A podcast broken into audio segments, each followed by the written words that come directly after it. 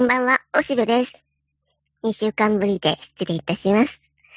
皆さん、えー、いかがお過ごしでしょうか？もうムシムシと暑くなってまいりましたが。でね、ようやく、その、厳しい厳しいコロナの制約が、その、蔓延っていうのに少し緩くなって、で、えー、いろんなお店とかも一応短い時間だけどお酒が出せるようになったということで少し息を吹き返してる感じだけど、でもまだまだそのまま開かないお店があったりね。うん、そうこうするうちにもう閉店しますっていう張り紙がしてあったりして、本当にお店屋さん、食堂とかレストランは本当大変な時期になっちゃって、だから、なんかすがるようにね、ドラマとか見てる江戸前の旬とかね、あの、東京のお寿司屋さんを舞台にしたドラマとか、あの、それから、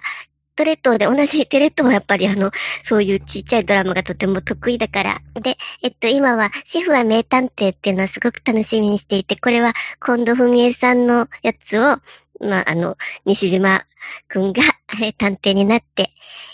レストランを舞台にちょっとした推理を働かすっていうやつなんだけど、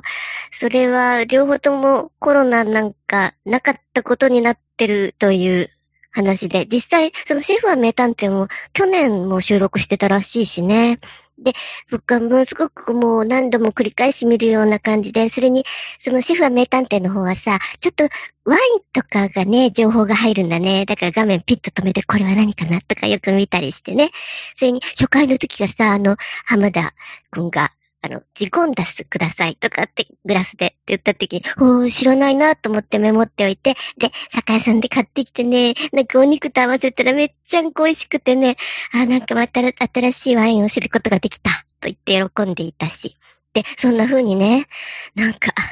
仮想世界からの情報をパクパク食べながら、ちょっとお家でちんまりと。でもね、僕は自分の家はね、台所がすっごくちっちゃくって、ガスコンロが1個しかない。本当にもう、なんか、お料理をするための場所じゃないんだ。お湯を沸かすしかできないみたいな感じで、ちょっと作ると言ってもうどんとか、あとご飯炊いてお茶漬けとか、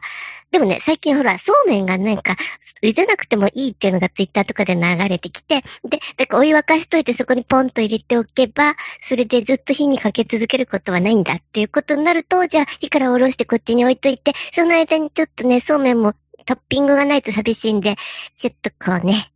えー、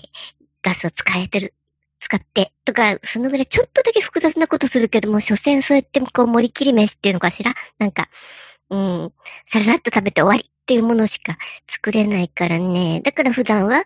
ほとんどがレストランとか店に食べに行ってるんだけど、それが時短でね。で、特にそのお酒もダメって時は本当に苦しかった。なんか息苦しい感じすらした。特にね、やっぱり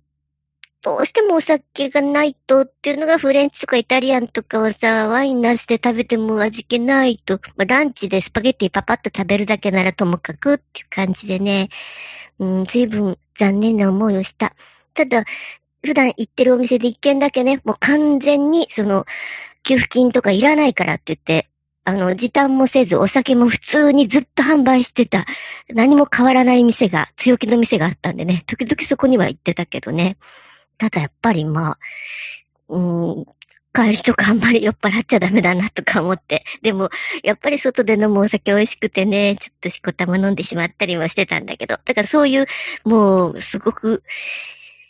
こう、世の中に対してきちんと反抗するお店もたまにあるけども、でもそんなことできるお店はなかなか少なくてね。で、そうなんで、こう、バーチャルとか、こう、思いの中で楽しむしかなかったんだけど、で、ただね、うん、この時期、それで、なんとかしのいでいた中で、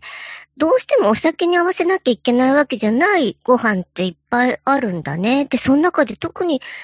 ぱり僕はね、お寿司とね、天ぷらっていうのは、金がね、お酒よりもお茶の方が合うねって思ってるんだね。こんな当たり前という方にとって当たり前じゃんって思いかもしれないんだけど、だから回転寿司とかでお茶がこう自由に飲めるじゃんあの頃、ピューって押してさ、えー、お湯がダクダクいくらでも出てくるやつね。それで、こう楽しむのがとてもいい。僕はチェーン店は好きじゃないので、えー、回転寿司だけどチェーン店じゃないところに行ってるんだね。幸い僕の地のそばにはね、とても美味しい、えー、こう、チェーン店じゃない、えー、お店があるので、そこは繁盛してるよ。お茶でね、えー、たくさん食べちゃったりする。だからお寿司もいいなと思って、江戸前の旬を見ていてもね、あの、そんなに苦しい思いをしない。でね、もう一つの天ぷらね。天ぷらってさ、まあもちろんビールとかでも行くのもとても楽しいんだけど、もともと僕はね、うん、昔小説で読み、そして映画にもなった、しぐれの木っていう中里恒子さんの作品が僕はすごく好きでね。で、その中にね、印象的なとこがあって、その、うん、熟年カップルの話なんだけど、鎌倉にいるもう、もはやおばさんだけども、その女を訪ねて、東京から男が行くんだけど、その時に、天ぷらを持っていくんだね。で、それを、これ、どこどこの、まあ、老舗の店に、今日休みだったんだけど、ちょっと、無理言って作らせて持ってきたんだよ。とかって、こう、女に渡して、で、こう、女がそれをパッと開いて、まあ、と言って、まあ、エビの天ぷらなんだけど、で、じゃあ、おせん、お煎茶入れていただこうとかって、煎茶でその天ぷらだけを食べるっていうシーンがあって、美味しそうだな、と、金がね、思っていたんだね。で、その作品、その後すぐ、あの、吉永小百合が主演で、渡哲也がその男で映画化されたんだね。で、あの映画って、吉永小百合、僕は実はあんまり好きじゃないんだけど、いつまでお母さんの役やるんだっていうツッコミがいつもあるんだけど、この映画はね、いいんだね。あの、ずっと吉永小百合これをやりたくって、いろいろ画策してたらしいんだ。映画界であれだけの力を持った人だけど、なかなかうまくいかなくて。で、ようやくできた作品なので、あの、しぐれの木に出てくる吉永小百合はとてもいいと思うんだよね。で、それに、僕は多分ね、小さい時にね、あの、テレビのドラマも見てるんだね。で、ちょっとウィキペディって見たら、えっ、ー、と、山本藤子と丹波哲郎のカップルのこともあったし、あと、若尾綾子と池部良の時があった。うん、どっちを見たんだかよくわかんないんだけど、とにかくこう、男の方が天ぷらを持って、こう、わざわざ揚げさせてね。それで、それを持って女を訪ね、女がそれを見て、まあ美味しそうと言って、煎茶を入れて、こう、食べるっていうのがね、なんか、いいなって思ってたのね。大人ってなんかすごいとか思ってたんじゃないかな。それにね、こう、男のセリフのその、あの原作通りなんだけどね、こう、天ぷら屋にその、揚げさせたんだ、みたいな言い方ってね、僕はね、こう、男がね、何か、何々させたみたいな、こう、職人とかお店とかに、うん、何々させたんだよ。とかいうのがね、ちょっと引っかかるんだね、実は。うん、もちろん一方で偉そうにっていうね、こう上から目線でこう人を顎でこき使うような感じもするけども、まあ、だけど、ある種のこう、地位を表すわけだし、で、女のためにわざわざあげさせたんだよ、みたいな感じの含みもあったりしてね、なかなかにこう、七色に輝く色、あの、言葉だと思ってんだね。何々させたんだよ、みたいなのね。あの、局面によっては嫌いな言葉でもあるんだけど、うん、僕は常につまずく言葉ではあるんだな。あそうなんで、なんかそういう作品の中に出てきた天ぷらみたいなのが、いい油で揚げた天ぷらみたいのはね、こうちょっとこっくりした煎茶でね、くぷってこう飲むのがとてもいいんだね。など、こういうね、なんか、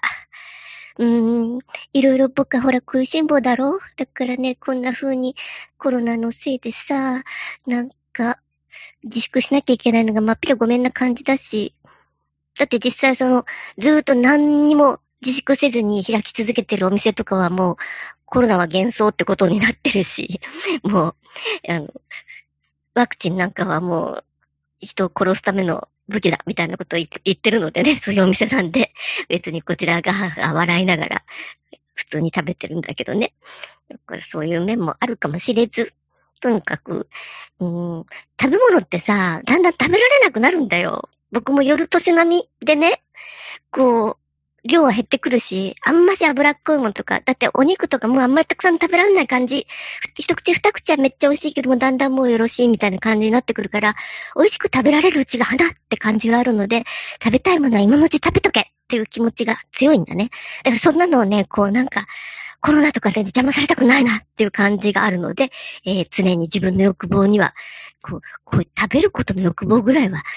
乱暴に暴走させてやりたいと思ってるのでね。だから、もちろん、お酒好きの僕だけども、お酒はまあ、あの、こう、ピタッと合わせた時には美味しいけど、なんならお酒なしでもそういうお茶の方がむしろ美味しいんじゃんっていうようなお料理もあるなと思って、いろんな先入観を排除して、そして、えー、一口一口をとても美味しく過ごしていきたいと思ってね、ますます貪欲になってるよ。だから、日本酒なんかも本当はとても好きさ。やっぱり、こう、漬物とかでいいんだ。それとね、漬物コリコリと食べて、こう、今だったらちょっと冷やしたこう、夏の日本酒なんかクピーとか飲むと、はぁ、幸せってなるね。というふうにね、もう瞬間瞬間を楽しんでいくしかないね。こんな茨の世の中だからね。っていう感じで、今日は相変わらず食欲暴発のおしべの食いしん坊話でした。じゃあまた多分再来週になっちゃうかな。ひとまずこれにて。じゃあね、バイバイ。